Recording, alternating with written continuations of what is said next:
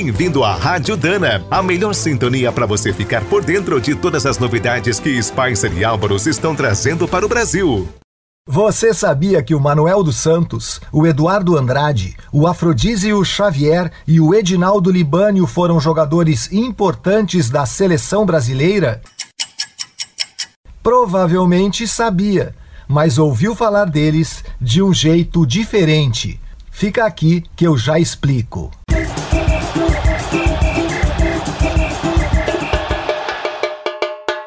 E agora na Rádio Dana, a BZ da Seleção.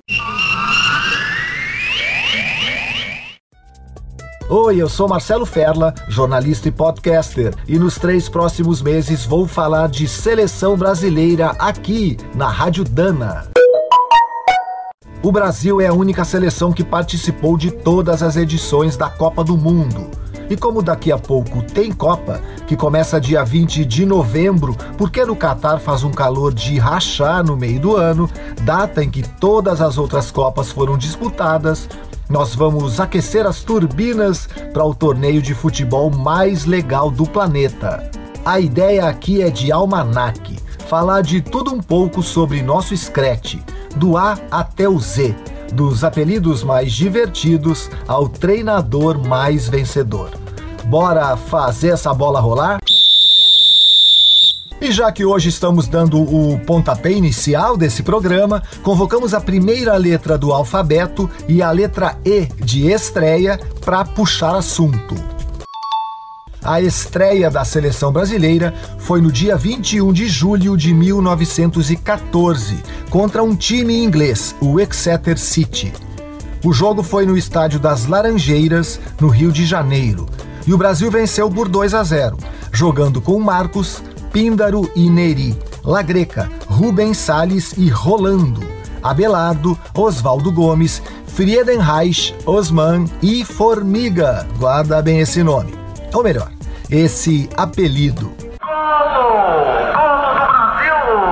O carioca Oswaldo Gomes, que era do Fluminense, fez o primeiro gol da história da seleção, logo aos 15 minutos da vitória contra o Exeter City. Outro atacante, o Preguinho, também tem uma marca assim inesquecível. Foi dele o primeiro gol da história da seleção brasileira em Copas do Mundo, logo na estreia contra a Iugoslávia em 1930. O Brasil perdeu por 2 a 1, mas isso não vem ao caso nesse momento.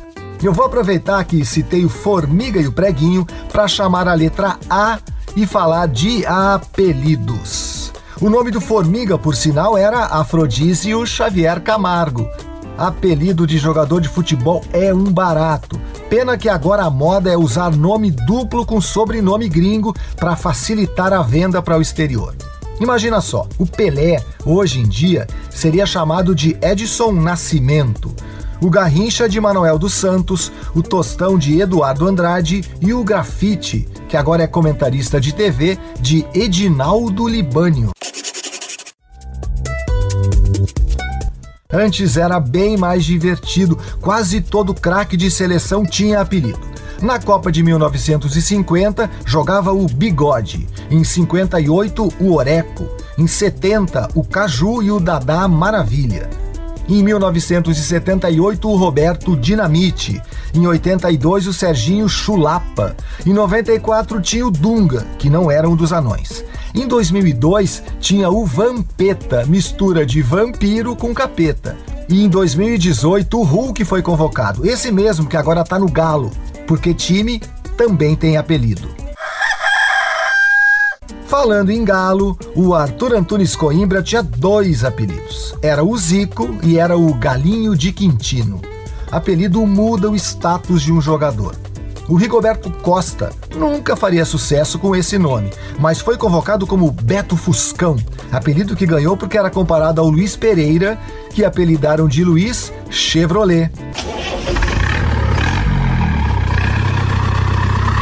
E a nossa seleção teve o Careca, que era cabeludo, mas quando criança cantava músicas do palhaço Carequinha e depois jogou com Maradona, que os argentinos apelidaram de Deus. E tivemos os jogadores que não desafinavam, como o Carlinhos Violino e o Viola. E os craques com nome de inseto, de réptil, de ave, de bichinho de estimação.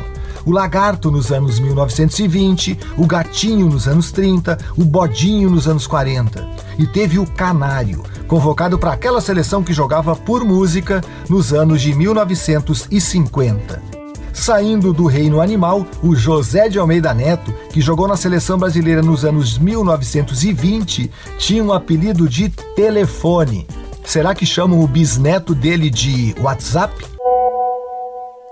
Era muito bom quando tínhamos o feitiço que vestiu a camisa da seleção nos anos 30, o quarentinha e o veludo nos anos 50, quando também jogava o tesourinha, o ponteiro que cortava os zagueiros com seus dribles. Aliás, o primeiro brasileiro a ser campeão do mundo de futebol também tinha um apelido, era Filó. Nos tempos do Anfilóquio Guarizi Marques, a regra era outra. Por isso, ele chegou a jogar pelo Brasil, mas foi morar na Itália e conquistou a Copa do Mundo de 1934 pela seleção italiana, que, por sinal, também tem apelido Azurra. E será que a seleção Canarinho tem muito jogador com apelido em 2022? Que nada, tem pouquíssimos. Porém, nosso professor, o apelido que deram para quem é técnico por aqui, é mais conhecido como Tite, e não Adenor Bach, como foi batizado. ABZ da Seleção. Gostou da primeira rodada desse programa ludopédico da Rádio Dana? Então volta na semana que vem, que temos muita história de seleção para narrar. Você acabou de ouvir mais um boletim da Rádio Dana, com o apoio de Spicer. Com Spicer você pode mais. E Álvaros, juntos para o que der e vier. Na hora de escolher as melhores peças para linha leve ou pesada, não fique na dúvida. É Dana? Então manda!